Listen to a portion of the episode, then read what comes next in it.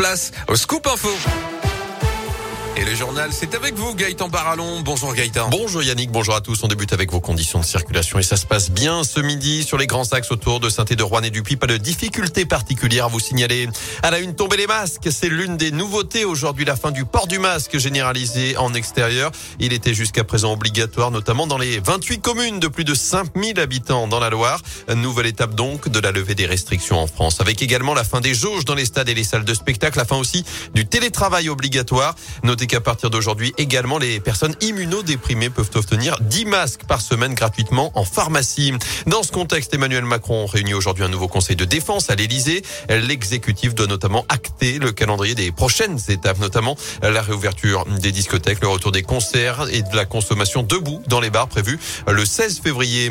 Chez nous, un cluster géant à la prison de Rouen. 193 détenus sur près de 550 ont été testés positifs en début de semaine. D'après le syndicat UFAP, une trentaine de pensionnaires ont refusé ce dépistage massif. Notez aussi que 26 personnels sont isolés, car positifs ou simples cas contact. Dans l'actu également, le ton monte à Saint-Marcelin en forêt avec désormais l'arrêt total de la production chez Thermal Ceramics. Les salariés l'ont décidé hier après-midi après les dernières propositions de la direction sur les négociations annuelles obligatoires. À l'origine, les grévistes réclamaient une prime exceptionnelle de 5000 euros. Elle est pour l'instant de 1000 euros bruts, mais elle serait même menacée par la direction si le mouvement continue. Il a déjà été condamné à 14 reprises. Un agriculteur de 53 ans doit être jugé aujourd'hui devant le tribunal correctionnel de Rouen. Il est présenté en comparution immédiate après avoir foncé sur une voiture avec son tracteur le week-end dernier les nonins dans le Rouennais. L'individu visé aurait également été la cible d'insultes racistes.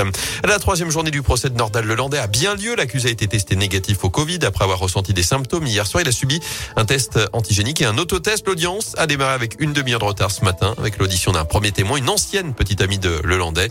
Lui devrait être interrogé par la cour cet après-midi, notamment sur le nid de la disparition de Maëlys en août 2017 à Pont-de-Beauvaisin. De quoi vous régaler cette fois-ci à l'heure du déjeuner. Le don du sang gourmet de retour aujourd'hui et demain pour une dixième édition dans les salons de l'hôtel de ville à saint avec une collation servie par des chefs stéphanois. Vous retrouvez les horaires et la liste des restaurants participants sur radioscoop.com et sur l'appli Radioscoop.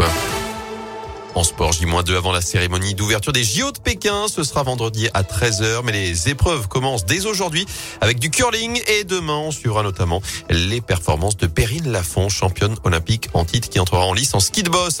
Enfin, ça y est, la programmation des Nuits de Saint-Jacques est complète au Puy-en-Velay. La dernière tête d'affiche a été dévoilée ce matin. C'est la fête de trop.